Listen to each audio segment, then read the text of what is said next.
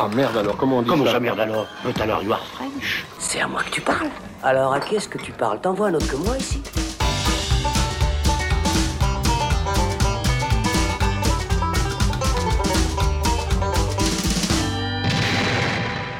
Salut, c'est Thibaut et on se retrouve dans le saloon pour parler de The Northman, troisième film du cinéaste Robert Eggers, qui s'attaque ici au film de Viking avec une approche ambitieuse et radicale.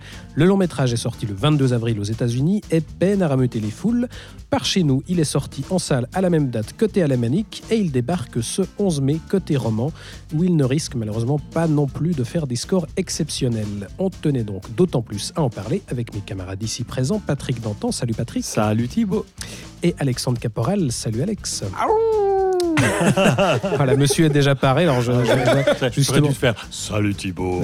voilà, on est bien en condition. Alors du, du coup, ne perdons pas plus de temps. Et si vous êtes prêts, on fait le plein d'hydromel, on enfile les casques à cornes et c'est parti.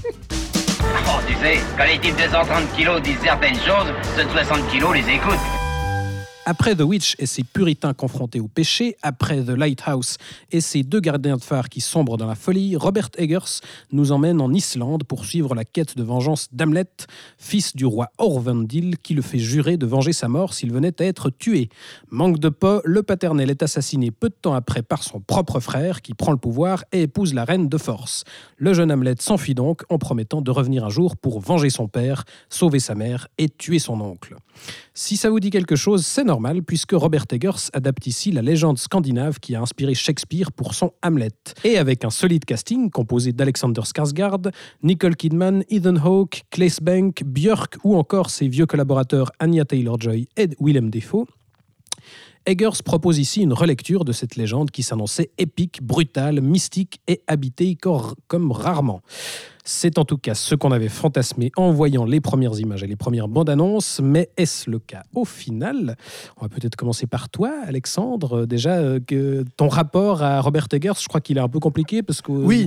il me semble que The Witch, ça t'avait pas forcément convaincu. On avait vu ensemble The Lighthouse et on était tous les deux assez, euh, Ouais. assez dubitatifs. Alors, euh, ce troisième film, euh, Ouais, bah alors, je, trouvais quand même effectivement que c'était un auteur intéressant, puis qui avait cette patte-là justement sur son approche euh, du mystique et de la folie, euh, qui était déjà très présent dans ces deux premiers films, et puis qui sont euh, aussi présents dans celui-ci.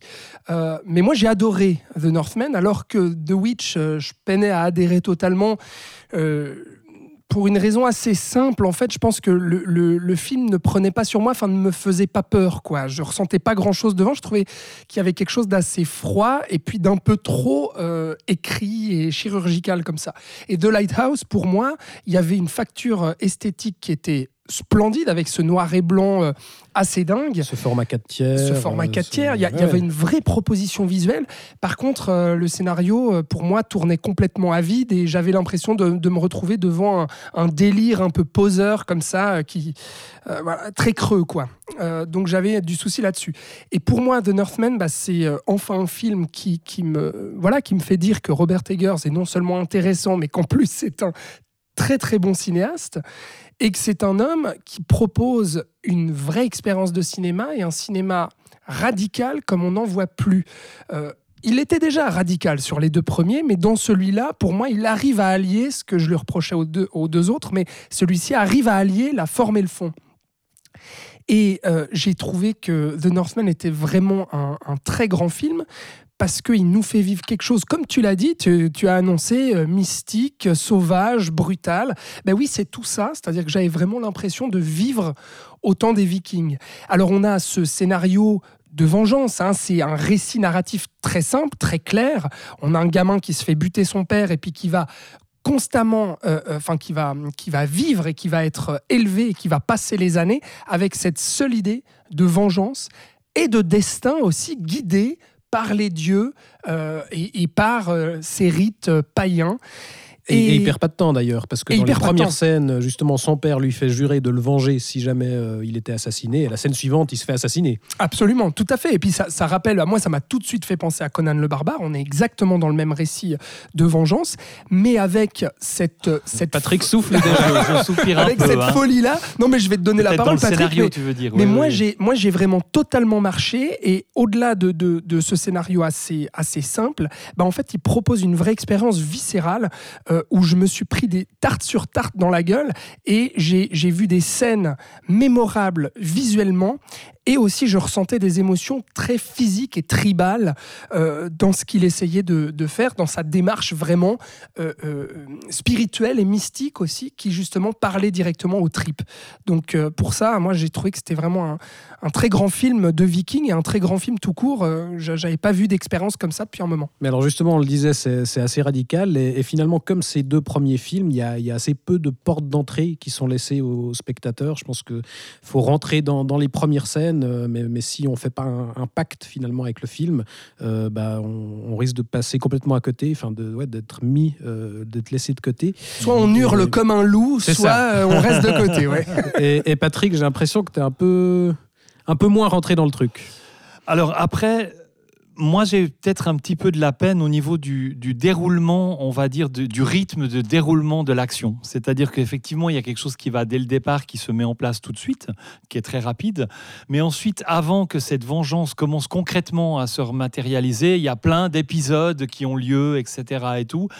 Et qui sont aussi dilués un peu par euh, pas mal de scènes où on met en avant le côté justement rituel, mystique, à travers des, des effets de mise en scène qui sont très beaux, très souvent quand même, il faut le dire. hein. C'est Ouais, film tu as, qui a ces très, visions où il visualise l'arbre de sa, de sa famille, De sa euh, famille, il voit sa lignée. Et, et tout ça, euh, pour moi, prend un peu de temps. Euh, euh, avant qu'on entre un peu dans le, dans le vif de, de, de- de- avant que l'histoire continue à avancer, si on veut bien. Moi, il y a, et, et du coup, je trouvais la première partie du film assez longue avant qu'on entre ensuite un peu plus, euh, un peu plus dans, le, dans, dans le vif de, de ce que le scénario veut nous raconter dès le départ, finalement. Ça prend un peu trop de temps pour moi et ça se dilue un peu dans, dans des tentatives esthétiques un peu mystiques. Quoi. Mais je suis pas d'accord. Mais, mais tu sais, c'est marrant parce que, parce que tu parlais des deux premiers films et, et moi, j'ai vraiment un rapport tout à fait différent que toi aussi par rapport aux deux premiers films. C'est-à-dire que le, premier film de Witch euh, m'a m'a vraiment un peu scotché par rapport à l'atmosphère et l'inquiétude que le film dégageait. C'est quelque chose qui m'a vraiment euh,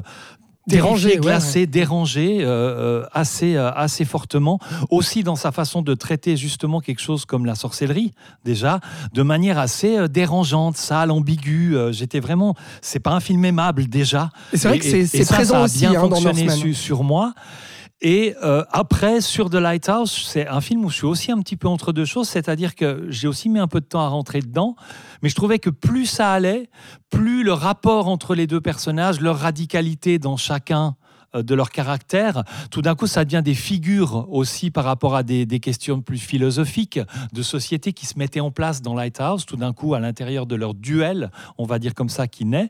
Et, et plus le film allait, plus ça me plaisait au- aussi. Moi, c'est on- l'inverse. Plus ça allait, plus ça me faisait Ouais, chier. ouais, je vois. Ouais, je- en fait, je trouve que le gros problème de The Lighthouse, c'est qu'on avait une narration très déstructurée. Enfin, alors peut-être que j'avais des, des fausses attentes, mais je m'attendais à vraiment une lente descente dans la folie.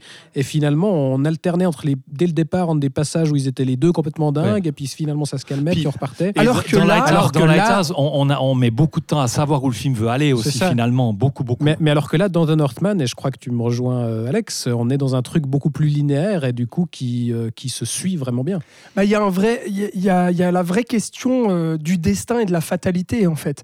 Et moi qui me vraiment me captive et me bouleverse aussi parce que, euh, alors on va pas révéler, mais il y a, y a des twists à un moment donné euh, scénaristiques dans le film qui remettent en question la propre perception de, de- du héros, Alexander Skarsgård qui est d'ailleurs excellent, mais on en reparlera je pense, euh, et du coup du spectateur. Et donc ça remet en question les croyances et les certitudes qu'on pouvait avoir et que le personnage pouvait avoir.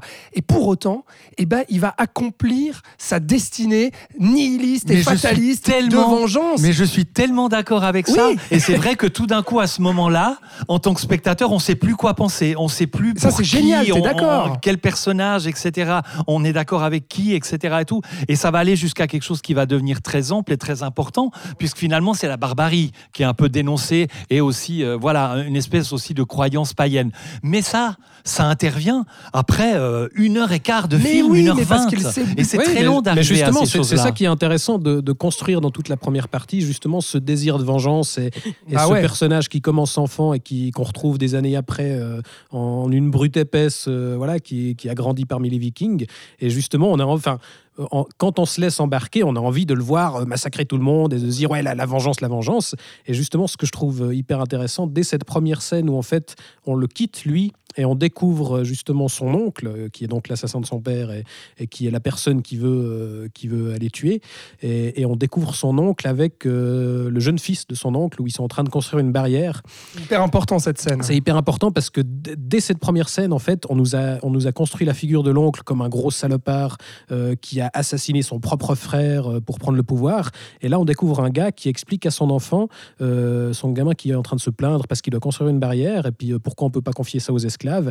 Et le- l'oncle lui explique, euh, bah, tu vois, il faut, il faut leur montrer aux esclaves que tu peux aussi faire leur propre travail euh, parce qu'il n'y a pas de raison. Et on découvre tout d'un coup un personnage beaucoup plus nuancé que justement l'image qu'on en avait jusqu'à maintenant. Puis ouais, toute cette deuxième partie, ça vient de nuancer. Mais moi, ça. je vous approuve vraiment par rapport à ça. Je suis tout à fait d'accord avec Mais toi, tu trouves ça trop lent pour. Bah, euh, C'est-à-dire que je trouve que toutes ces choses dont vous parlez, elles sont entre, intercalées de séquences de Oh. rituels mystiques. Mais il y en a pas tant que Mais- ça, Patrick. Oui, mais il y en a peut-être déjà trop. Par, par Oh. exemple, à un moment, le personnage doit aller chercher une épée bien particulière Génial, et, ça. et il doit aller demande, poser la question à quelqu'un qui va lui dire où est l'épée. Et on a droit à toute une séquence de rituels un peu mystiques, sorciers, etc.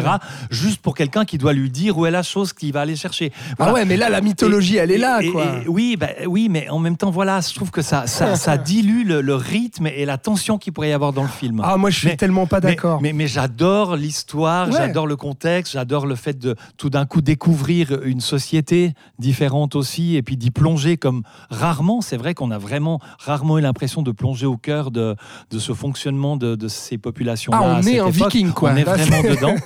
Et, euh, et ça, c'est vraiment assez, assez dingue. Et voilà. Mais, mais je- là où je suis pas d'accord avec toi, c'est que justement pour moi, alors c'est vrai par contre qu'il faut quand même prévenir les, les auditeurs que oui c'est un film radical, c'est un film ultra sombre, ultra brutal et sans concession. Quand on dit radicalité, c'est Bah, on sans te prend pas concession. par la main pour euh, Ah t'intégrer à tout ça. Et comme tu as dit Thibaut, il y a la première scène de, de, de rite païen. Bah, si on rentre pas dedans, on rentre pas dedans. Et puis on est laissé sur le carreau, on viendra jamais nous chercher. Et donc c'est vrai que là où je peux rejoindre Patrick, c'est que oui, il y a une lenteur et il y a un côté contemplatif aussi dans le film par moment, où il y a cette, euh, comment dire, bah, en fait cette latence, cette attente de la vengeance qui pèse et qui se fait ressentir. Et là où toi, tu as peut-être décroché, bah, en fait, moi, cette lenteur-là, j'ai adoré parce que il se passe tout le temps quelque chose dans les rapports humains. Il y a toute cette relation avec euh, la jeune esclave jouée par Anya Taylor-Joy, où il y a une relation euh, qui va se créer entre eux parce que notre cher Alexander Skarsgård va se rabaisser au rang d'esclave pour pouvoir infiltrer euh, le, camp de, de, de, son oncle qu'il veut tuer. Et en fait, cette attente avant que justement il y ait ce- cette bataille finale, il y a cette progression lente et justement qui fait monter encore plus la sauce, je trouve. Et à, à côté, plein d'autres choses incroyables qui se passent dans les relations entre les personnages.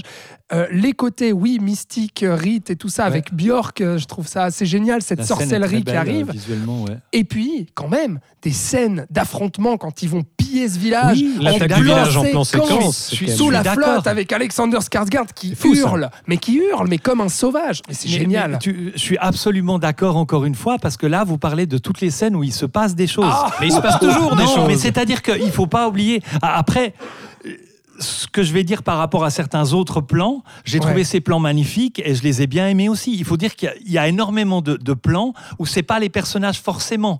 Il y a des plans où on regarde les vagues, il y a des plans où on regarde une montagne, il y a des plans comme ça qui sont lents avec une musique qui fait oh, Ouais. ce genre de choses. mais la caméra est toujours en mouvement quand même. hein. Oui, ces plans sont très réussis. Mais il faut savoir que ces plans s'intercalent aussi régulièrement à l'intérieur des choses pour imposer une vision, une façon de raconter le film, un truc d'auteur. Et puis, mais pour moi, ça a aussi imposé un certain rythme. Et euh, dans ce style-là, ça impose aussi quelque chose qui, à mon avis, était un peu lourd sur la longueur. C'est-à-dire que je, comprends la démarche, j'apprécie énormément la démarche, le film et la personnalité du réalisateur et son goût pour le mystique, pour euh, les, les, les, les rites anciens et ce genre de choses-là. Mais je trouve qu'à force d'accumuler les choses, surtout dans la première partie du film, pour moi, ça diluait l'attention plutôt que, comme tu disais pour toi, rajouter des choses. Même si en même temps, je dis ça, puis je me dis, mais t'es quand même euh, compliqué parce que les plans sont quand même superbes. la photo est incroyablement a- belle. quoi. sur, sur ces plans, excuse-moi, je te donne tout de suite la parole, mais sur, sur ces plans, moi, il y a, je sais pas si vous avez remarqué, mais j'ai presque envie de dire que ça, devient, ça deviendrait un plan signature de d'Eggers, mais qui renforce l'immersion. C'est, vous savez, pour, pour nous, comment dire, pour nous montrer une scène, pour nous immerger dans une scène, il a ce travelling avant qui d'un coup se désaxe Ouais, vers la droite Mm. ou vers la gauche et qui où il y a ce plan large où on voit les, les chevaux, les vikings et tout. Et donc, il nous plante le décor comme ça, comme si on était sur, un, sur des rails. Et puis que d'un seul coup, c'est hey, il faut que tu regardes à chose, gauche faut que tu ou que tu regardes à droite. et Ouais, puis ça y est, t'es dans la scène. Ouais. Ça, je trouve ça très beau. Ah ouais, parce qu'il y a, il y a un vrai travail d'immersion de sa part. Et, et pour moi, le, je trouve très intéressant aussi, euh, tu parlais du mysticisme qui peut-être euh, euh, te plombait un peu euh, à, à la longue, mais, mais je trouve intéressant la, la façon dont il aborde le fantastique aussi, parce que ça s'inscrit aussi dans cette idée de nous plonger dans l'esprit de ce type-là qui perçoit le monde de cette façon, parce qu'en soi, toutes les scènes fantastiques, elles sont jamais vraiment authentifiées. Enfin, rien ne nous dit que ça se passe pas juste dans sa tête. La, la fameuse séquence où il va chercher l'épée et où il doit affronter un, un espèce de guerrier zombie, euh, il y a voilà une petite, un petit, une petite subtilité de mise en scène qui à la fin nous dit bah, peut-être qu'en fait euh, il s'est rien passé et qu'il est juste venu récupérer une épée. Et, et ça, je trouve hyper intéressant dans, C'est vrai dans que sa façon beaucoup- d'aborder le Beaucoup de fantastique. scènes, euh, même la rencontre avec le personnage de Björk est quelque chose de très. euh, Oui, Björk, ça- Patrick, euh, Björk. Comment Comment Björk? Björk. Björk. Je dis Björk. Ouais, tu Ah, dis mon Björk. Donc, même la scène où il la rencontre, elle, est, il y a quelque chose régulièrement qui est un peu hors du temps, qui est hors de notre temporalité, de notre réalité, un, un peu quelque chose de l'ordre du conte. Ouais, en ça peut l'occurrence, être un peu macabre vision et violent. Mais il y a cette chose-là. Il entre dans une cabane ou dans un bâtiment où elle est. Et du coup, on est ailleurs. Et il entre dans un autre univers quand il rentre la rencontrer, par exemple. Alors, puisqu'on parle des- du casting et de, et de leur nom, Björk. bah, Björk, euh, bah, par- parlons-en. Alors, je crois que là, là pour le coup, euh, Skarsgård était vraiment très impliqué dans le projet parce que, sauf erreur, euh, ils ont discuté avec Eggers justement d'une collaboration euh, potentielle et c'est Skarsgård qui avait vraiment envie de faire un film de viking. Et du coup, euh, Eggers bah, a dit bah, Ok, c'est mon prochain projet. Et il est, euh, C'est il une est hallucinant. montagne, le mec. C'est c'est une montagne déjà de muscles, quoi. Impressionnant. Bon, il est très grand Comme déjà à la ouais, base, mais je il crois. est Il a- Ouais, taillé, mais, mais à la base, c'est- je trouve que c'est pas forcément un acteur euh, spécialement. Non, il s'était déjà un peu taillé pour Tarzan, non Je crois qu'il Ouais, a fait ouais, pas mal ouais, de, de choses Bon, pour alors Tarzan. ça, c'est vrai que bon, déjà physiquement, il après, euh, l'incarne. ouais, mais là, il est Mais il y a aussi quelque chose dans, dans, dans le regard, parce que euh, on sent la sauvagerie euh, vraiment au début, et puis petit à petit, quand il veut se faire passer aussi pour esclave, il doit rentrer aussi euh, à l'intérieur, la colère, la vengeance et tout ça. Euh, et, je trouve qu'il y a quelque chose de- d'assez fort là-dessus. Et puis surtout, le, moment justement qu'on va pas révéler, mais où lui apprend des choses sur sa vie et se remet en question, à ce moment-là, on le sent perdu et, et puis à la fois bah, déterminé vers son destin fatal. Et, et- et ouais, je le trouve super. Et, et moi, celle qui m'a aussi bluffé, c'est Nicole Kidman que j'avais pas vue. Franchement, que j'avais pas vue aussi bonne depuis depuis longtemps. Quoi. Là, elle- elle a une scène. Nicole est toujours Non, mais extraordinaire. Elle a, une- elle a un monologue à un moment donné, mais Mhm. qui est Mhm. juste mais terrassant quoi. Enfin Mhm, voilà et, et puis bah, les seconds rôles aussi, Ethan Hawke, Willem Dafoe, tout ça, mais euh, et puis Anya Taylor Joy, moi je trouve qu'elle brille de mille feux vraiment. Ah et- bah enfin, c'était Ouais. Eggers qui avait participé à la révéler avec euh, The Ouais, Witch, Bah, mais là vraiment, enfin, elle a définitivement un, un visage et un charisme assez, assez dingue. Ce qui est impressionnant avec Alexander Skarsgård, c'est que vraiment, euh, il prend en charge le côté euh, bestial de, et, et impressionnant et, et cru et, et rustre, on va dire, du, Quand il hurle devant le feu déguisé en ours, Ouais, et, mais, Incroyable. même, mais surtout physiquement finalement, parce qu'il a finalement assez peu de dialogue, euh, si je me souviens bien. Ouais. Et, en fait, c'est- juste cette présence physique. Comme tu le disais, euh, euh, il y a d'abord la, la- la construction de ce personnage depuis l'enfance jusqu'à tout d'un coup, il est adulte et il y a des rites déjà qui se font à ce moment-là pour euh, le passage quand ils deviennent vraiment des guerriers euh, euh, assoiffés de sang, enfin prêts à, à tu- à tuer et décimer des villages, etc. Et tout. Et ensuite, le, refermement quand il doit jouer, en fait, finalement, être juste un, esclave sans force, finalement, et à se faire tout d'un coup un peu plus euh, petit, mystérieux, etc. Et, pour relâcher une, sauvagerie physique sur les, les- les derniers moments qui, sont, qui est vraiment impressionnante. Quoi. Ouais. Effectivement, et c'est, on n'a on n'a pas dit à quel point ça a été violent aussi. euh. Enfin, graphiquement, il y a, y a des giclées de sang et puis des. Enfin, je pense au moment où euh, il va écrabouiller à coups de, à, à coups de boule, quoi, euh, la, la tête d'un gars qui est Ah, la, d'ailleurs. la- la euh, partie de, de croquet un, Oui. peu, un, peu, un peu hard, oh, là. Avec euh, le, le croquet, le croquet avec le Une, criquet, une version un petit peu violente. avec Oh euh, les têtes à la place de la balle, c'est un peu ça. tout et tout. Et puis il y a aussi euh, quelque chose qui revient avec un personnage qui va tout au début se faire couper le nez et puis qui va oui, avoir. ça c'est génial. ça, c'est incroyable et qui va avoir euh, revoit euh, une mort mais gorissime quoi. Mhm, mhm. Et il y a plein de choses comme ça, plein Oui, d'éléments. il y a euh, une espèce de mobile en, en- en partie de corps humain qui est, Oui. con- qui est a- appliqué Une- une crucifixion un, peu- crucifixion un peu bizarre. ah, c'est dégueulasse. Aussi, ça il y a aussi. vraiment des choses assez dérangeantes. Ça, ça me plaît bien aussi. Ouais, mais c'est ça qui est intéressant finalement, c'est qu'en même temps, euh, il va jusqu'au bout de l'histoire de vengeance euh, et il épargne rien. Enfin, il, il fournit euh, le, le gore et, et le, la, la violence qu'on attend de ce genre de récit, mais en même temps en, en nuançant tout ça dans, dans la narration. Quoi. Ouais, absolument. Et puis ju- justement, moi, j'ai été euh, euh, bah, à la fois, euh, voilà, euh, comment dire, pris viscéralement, comme je l'ai expliqué, à un moment donné, pris spirituellement aussi avec, avec les, les scènes de, de- de- mystiques, pardon. Ce, ce dernier plan quand même. Ah oui, oui, non, mais complètement. Et puis pris émotionnellement aussi, vraiment avec, avec le personnage, quoi. Parce qu'il y a, il y a cette trame de vengeance très simple qui s'explique très simplement, mais je- il y avait tellement de nuances vraiment dans l'écriture des personnages que euh, voilà, ça a réussi à me prendre. Et puis le, le destin justement euh, de, de ce couple aussi avec Anya Taylor-Joy que, que je trouve aussi euh, très beau, quoi. Donc euh, j'ai aussi été ému, un peu.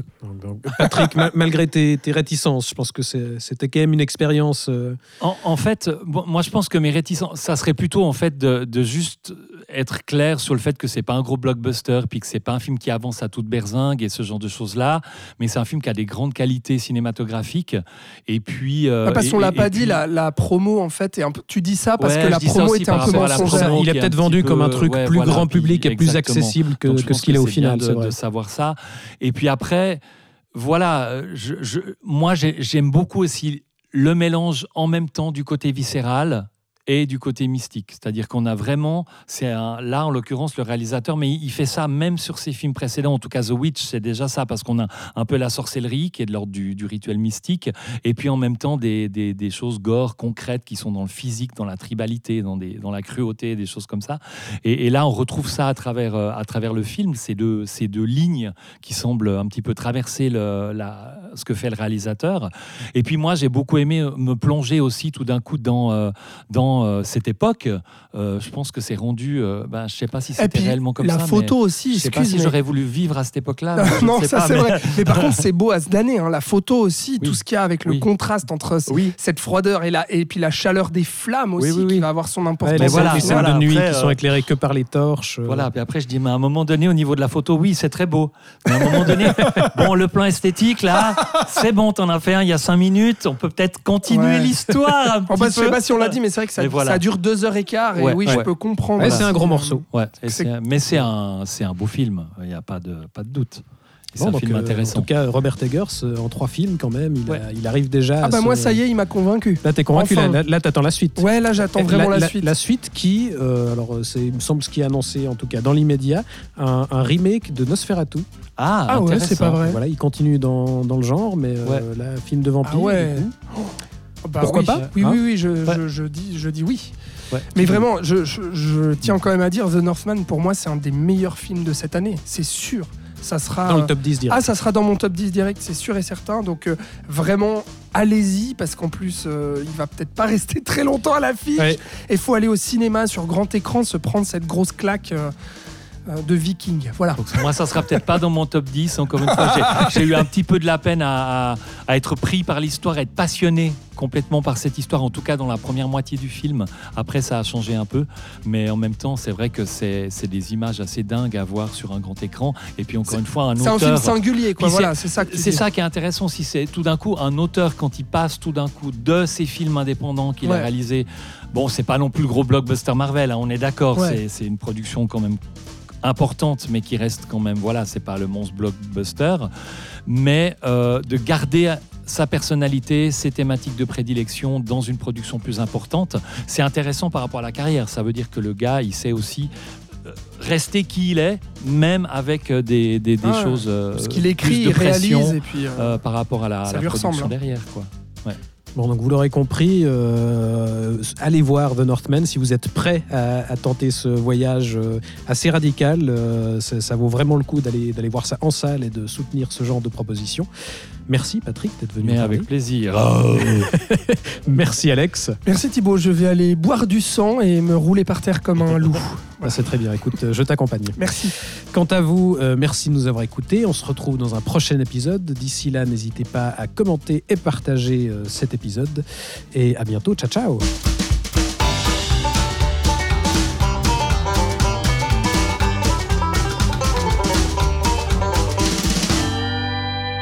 Après The Witch et ses colons puritains confrontés au péché et... Oula, c'est compliqué.